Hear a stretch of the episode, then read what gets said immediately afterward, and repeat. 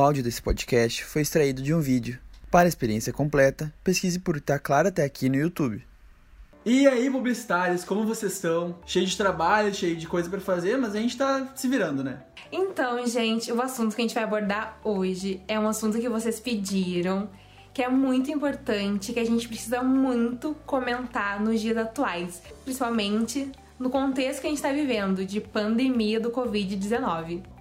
Como a Laura já falou, a gente vai falar sobre um assunto bem importante, que é o Omnichannel. O Omnichannel é uma estratégia de conteúdo de integração de canais que está tendo bastante destaque nessa pandemia.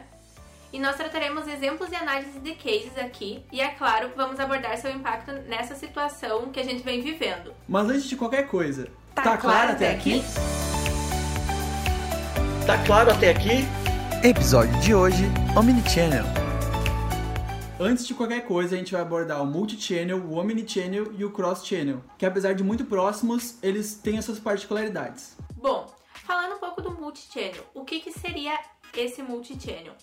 A palavra multi-channel é referente a muitos canais. Na prática, um exemplo de multi-channel é uma empresa varejista que oferece compras na loja física em um site e-commerce e no aplicativo da loja. A principal diferença do multichannel é que essas experiências não são integradas. Não existe troca de informações entre, entre os canais. Eles são apenas várias formas diferentes de fazer a mesma coisa. No multichannel, a empresa oferece mais de uma opção para o cliente que escolhe uma delas para fazer a compra. Por exemplo, a empresa possui loja física e um e-commerce, porém não há ligação entre elas, a não ser pela, pela marca estampada e podendo gerar até uma concorrência interna. Ou seja, quando a loja física tem um preço geralmente mais elevado que o e-commerce e as pessoas têm que optar entre comprar pelo e-commerce e pagar o frete ou ir buscar na loja física e pagar um precinho um pouco mais alto. E é bastante conhecida, eu acho uma das mais populares assim no Brasil. Sim, e o principal problema que a gente encontra no multichannel é o fato que muitas vezes o consumidor fica naquele peso entre valor do produto mais frete versus o, produto, na loja física que tu retira imediatamente. E muitas pessoas mais antigas ainda preferem comprar em loja física justamente por causa disso, por tu não receber o produto na hora. O próximo conceito é o cross-channel.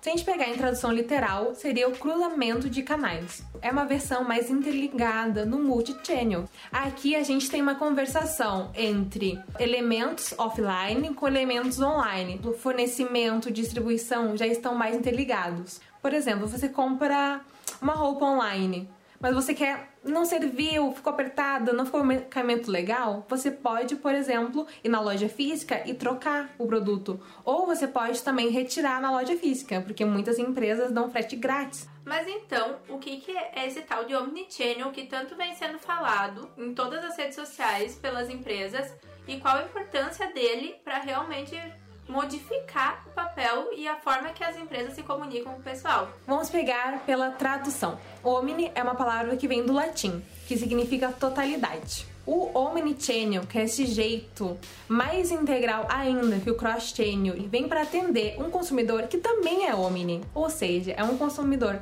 que se relaciona tanto offline quanto online. A gente consegue consumir quando e onde a gente quiser se a gente quiser ir numa loja física, não, não tem mais o limite, não tem fronteiras para o nosso consumo. Se eu quiser, meia-noite de um domingo, numa quarentena, começar a pesquisar algum produto que eu estou interessada, eu vou ter disponibilidade de fazer isso. Ao mesmo tempo em que depois da quarentena, obviamente. Se eu quiser sair de casa, entrar numa loja, descobrir como é que é, como é que funciona aquele produto, eu também posso. Ou seja, a gente não é limitado, a gente está em todos os lugares. E é isso que as marcas precisam estar. Elas precisam acompanhar a nossa maneira de consumo toda a nossa jornada de consumo, desde a procura até o interesse, o jeito de comprar, o jeito de consumir. Eu acho que essa é uma particularidade bem, importante do Omnichannel, que é o fato do estoque ser interligado. Sempre ter o produto disponível em todas as plataformas e caso ele não esteja disponível, deixar isso bem claro para o consumidor, para o consumidor não comprar uma coisa num sistema e não encontrar no outro. A chave, na verdade, acho, do Omnichannel é a integração, né, de fato. Uh, tem alguns estudos que dizem que 56% das vendas físicas, inclusive, para quem trabalha com, com dois canais, um canal digital, um canal uh, offline, 56% das vendas físicas tem alguma influência digital. Então a tua vitrine, seja ela no Instagram, seja ela num site, ela vai influenciar a tua venda física se tu tiver uma loja, se tu tiver um canal de comunicação como o WhatsApp. Só que realmente elas não podem ser competidoras, elas têm que estar interligadas, elas têm que estar equalizadas. O cliente é o centro de todos os canais no Omnichannel. E é importante lembrar que para o consumidor não importa o meio da compra, e sim a experiência que ele teve com a marca. Meu nome é Júlia, eu tenho 19 anos e eu sou proprietária e empreendedora na Radiant Store. A Radiant é um e-commerce de acessórios uh, que inicialmente estava só no Instagram e conforme os meses foram passando eu fui sentindo a necessidade de estar em outras plataformas. Então, há um mês eu criei o site porque ele era a oportunidade de atender pessoas fora do meu alcance de atendimento e eu tinha muita dúvida sobre estar só no Instagram e ser dependente dele para as minhas vendas. Atualmente eu já levei meu branding para muitas outras plataformas, o Facebook, o TikTok, o Twitter, o Spotify, enfim, e eu tô sempre tentando sair da minha zona de conforto porque eu não queria depender só de uma rede social. E eu ainda tenho muito para aprender, eu sigo me esforçando, estudando para que meu empreendimento seja o sucesso que eu quero que ele seja, apesar de eu já estar muito orgulhosa do espaço que eu tô conquistando. É muito importante que as empresas entendam que o omnichannel não é uma concorrência interna, ele serve para se auxiliar. Auxiliar tanto o consumidor que quer ir numa loja física, tanto o consumidor que Antes de uma loja física, procure informações online. Essa é a nova jornada do consumidor Omni. A gente primeiro pesquisa, a gente coleta informações e depois a gente vai numa loja física. Às vezes nem tanto.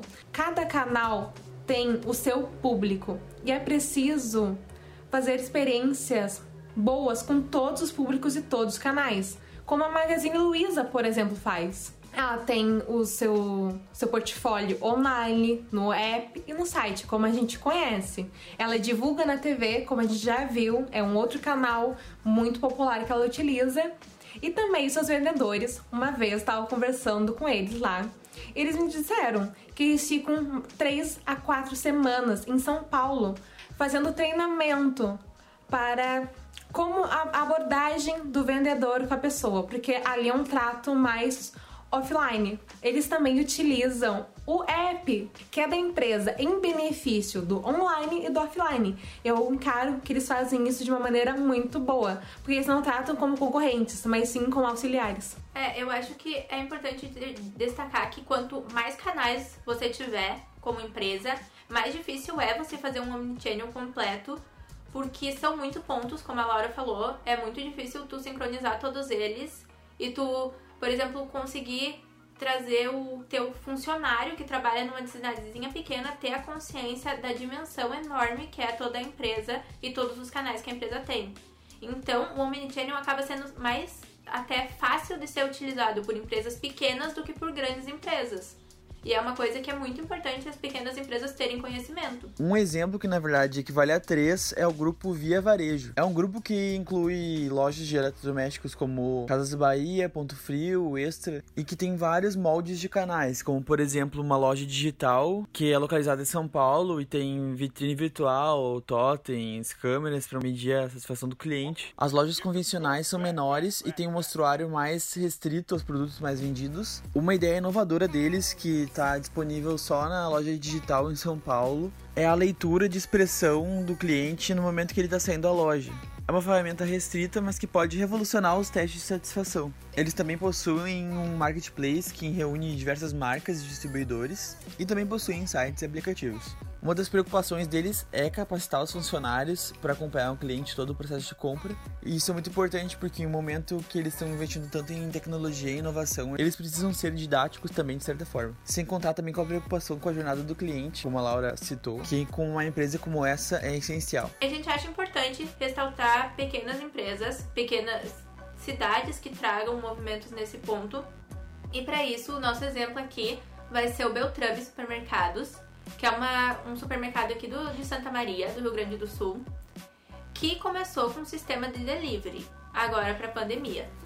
Não é um método exclusivo do, do Beltrame, mas ele é o que alcança o maior número de bairros dentro da cidade de Santa Maria. Tem outros supermercados, como a Rede Vivo, que também fazem delivery. O Beltrame não é um mercado que eu costumo comprar, porque ele é um mercado que não tem no bairro que eu moro, que é em Camobi. Eu nunca tinha ido até ele, Mas o mercado que tem aqui, que é a Rede Vivo, não entregava no meu endereço. Eu recebi uma publicidade, na verdade, do Beltrame no meu Facebook. Foi pega pela própria área. Fui pega pela própria área. Na verdade, eu tava conversando já sobre precisar de comprar comida. Então, como eu já tava preocupada com o fato de eu estar tá ficando sem mantimentos em casa e por eu estar em isolamento eu não poder sair, num belo dia me apareceu uma publicidade do supermercado Beltrame do seu delivery num site bem completo. É um site assim que ele traz todos os produtos e os produtos que não estão disponíveis, ele deixa claro que não está disponível para você não comprar e acabar pegando um produto que não tem na loja. Isso requer uma atualização basicamente diária, né? É, e assim, ele tem um prazo de horário de entrega muito grande. Mas eu recebi no mesmo dia que eu comprei. Eu comprei às 11 da manhã e às 9 da noite eu recebi tudo que eu tinha comprado. E ele traz várias funcionalidades no site, assim. Por exemplo, você pode pagar no site ou você pode pagar na hora que o entregador vier te trazer, ao mesmo tempo que você pode fazer tua lista de compras, encaminhar, eles vão separar os produtos e você pode ir no Beltrame retirar. Um ponto que para mim foi bem positivo foi que o Beltrame é longe aqui de casa e eu já tava imaginando um frete absurdo e o frete na verdade é um valor de 20 reais. Tem um limite mínimo de compra, isso é meio ruim porque se tu precisa de poucos itens, que é de 60 reais, 59 com alguns centavos, mas, para quem precisou fazer um rancho no meio dessa pandemia, foi uma solução incrível. E o site é bem completo, assim, fácil, intuitivo. Ele mostra promoções, ele mostra separado por categorias. Inclusive, tem coisas para bichinhos de estimação. Então, é uma coisa bem legal, bem prática e que facilitou muito nessa pandemia. E mostra como pequenas empresas podem ter uma atitude legal e conseguir se manter funcionando de uma maneira segura para os seus funcionários e para os seus clientes. É uma forma também dela ter o seu próprio canal de entrega, né? Trazendo esse serviço também para sua para sua empresa. Não acaba terceirizando, digamos assim, uma, uma entrega. É, e o que eu achei legal foi que assim, o Beltrame não é um mercado que está disponível em todos os bairros, mas ele disponibiliza entrega para todos os bairros de Santa Maria. Ele conseguiu projetar para essa pandemia um, modelo de, de negócio muito bom porque enquanto os outros supermercados tinham filas pro pessoal entrar, ele estava oportunizando entregar na casa das pessoas, sabe? O mercado normalmente tem uma limitação pela proximidade, né? Um ponto muito importante é que eles colocaram isso no ar muito rápido. E eu sei que esse sistema do Beltrame no fim de março já estava online. Provavelmente era algo que já estava na mira como foi extremamente uh, necessário, eles acabaram colocando em prática mais rápido. Né? Mas o bom também da pandemia, que depois a gente vai comentar mais, é que as pessoas acabaram confiando mais né, na, nos meios digitais. É, a pandemia botou a gente numa perspectiva que o offline tava fechado. Então, o Dia das Mães foi o primeiro Dia das Mães onde a maioria das compras foi em online. A minha mãe fez a primeira compra online dela na pandemia, porque ela tinha medo, porém o medo dela de pegar coronavírus era maior. Então, por que não tentar agora, né? E muitas empresas se colocaram no e-commerce por causa da pandemia. A Magazine Luiza, eles fizeram isso, fizeram um parceiro Magalu, que era você que é autônomo ou autônoma, podia entrar no catálogo deles você podia vender seus produtos tanto no aplicativo quanto no site deles. E com a entrega e todo o auxílio que eles possuem. O Omni Consumidor, além de estar ligado no off, no on, ele também está ligado a questões emotivas com a marca, né? A gente deixa de comprar de uma determinada marca por posicionamentos políticos, ideologias, por questões ambientais. A gente está cada vez mais personalizado e a marca também está tendo personalidade. O Omnichannel, na real, é o futuro das empresas e a necessidade de todas as empresas entenderem que o Omnichannel é o caminho a se seguir, é o caminho correto para se colocar a sua empresa no mercado. É, algum, algumas empresas vão falar que na verdade o Omnichannel é um presente já, né? Ela meio que se tornou presente para muitas dessas empresas que estavam visando ter uma estratégia omnichannel, mas que agora ou elas colocavam em prática ou elas acabavam iam acabar sendo muito prejudicadas, né? A maioria das marcas grandes já estava com a presença mais forte online, mas com a pandemia a gente acelerou muito nisso. Empresas pequenas viram a necessidade de ter outros canais com o consumidor. Claro, interligados, integrados, né? Com o mesmo posicionamento, a mesma linhagem, né? É, porque se não for alinhado, não há mini-channel. Qual a linha?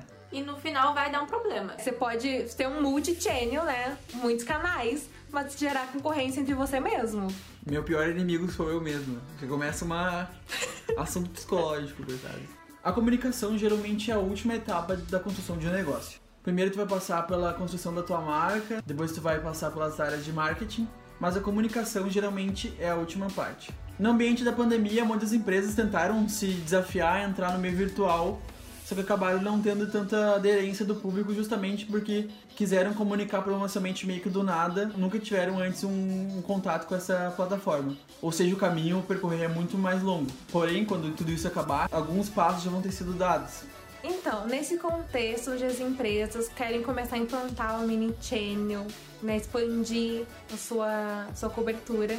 Como começar isso? Bom, primeiro você precisa conhecer o seu público, porque é através dele que você vai saber aonde você precisa estar. É através do comportamento dele, da jornada de compra dele, que você vai conseguir montar estratégias para implementar o Omnichannel. Uma das partes mais difíceis para a implementação do Omnichannel, muitas vezes, é a integração dos setores online e offline.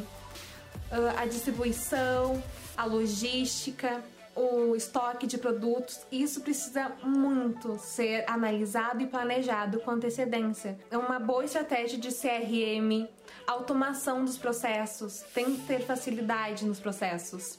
E treinamento de equipe é muito importante e todo, todos e todas que estejam envolvidos em toda a jornada do consumidor estejam alinhados, alinhados com os valores da empresa. É muito constrangedor quando tu liga para uma central de atendimento, por exemplo, que também é um canal de relacionamento, e te passam para cinco ou seis pessoas da mesma forma que também é muito chato tu chegar numa loja para perguntar alguma coisa e te passarem para uma pessoa, depois te passarem para outra, depois te passarem para outra. Uma pessoa que esteja envolvida num negócio, ela tem que saber pelo menos como te orientar a resolver o teu, teu problema. Isso faz parte do treinamento que eles têm que receber. Exatamente, encaminhar a pessoa a uma ajuda mais qualificada, já que ele não pode dar essa ajuda. Eu acho que é importante a gente ressaltar que já tem ferramentas que auxiliam as pequenas empresas e até as grandes empresas a serem omnichannel. A primeira é a ferramenta Agendor, que ela promete unir todas essas estratégias que uma empresa precisa ter, que é o funil de vendas, monitoramento de métricas, assistente no celular, entre diversas outras formas que ela coloca, que ela oportuniza a junção de todos os canais de uma empresa numa única plataforma. A segunda é a Zendesk. A Zendesk deixa bem claro que ela tem uma abordagem omnichannel, onde ela oportuniza essa oportunidade das empresas serem omnichannel com o suporte da Zendesk. A terceira, o nome é Active Campaign, e ela deixa bem claro o que é o omnichannel e quais são as ferramentas que essa empresa oportuniza para uma empresa conseguir ser. Ela é bem completa pelo que a gente conseguiu observar e é bem recomendado.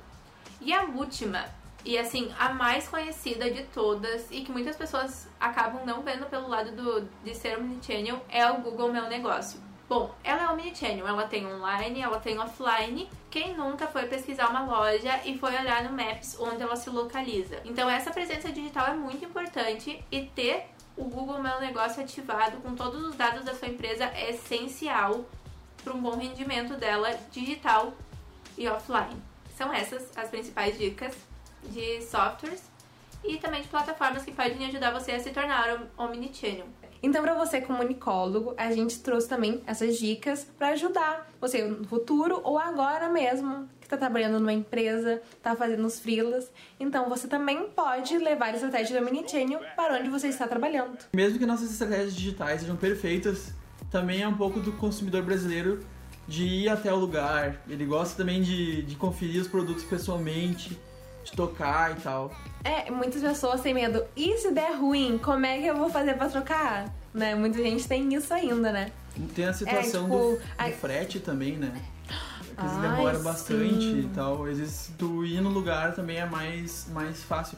Em países estrangeiros, às vezes o, o frete nacional, assim, interestadual é, é no máximo dois dias, um dia. E aqui a gente tem esse negócio de ser, tipo, duas semanas. Então se tiver uma franquia Duas semanas no mínimo. No né? mínimo né? cinco dias úteis. É, e mesmo assim a questão do, do valor do frete, né? Às vezes tu vai olhar numa loja física e o valor do produto, sei lá, é 50 reais, aí tu olha na internet é 30, só que o valor do frete é 60. O melhor jeito de economizar é não comprando nada, né? Não...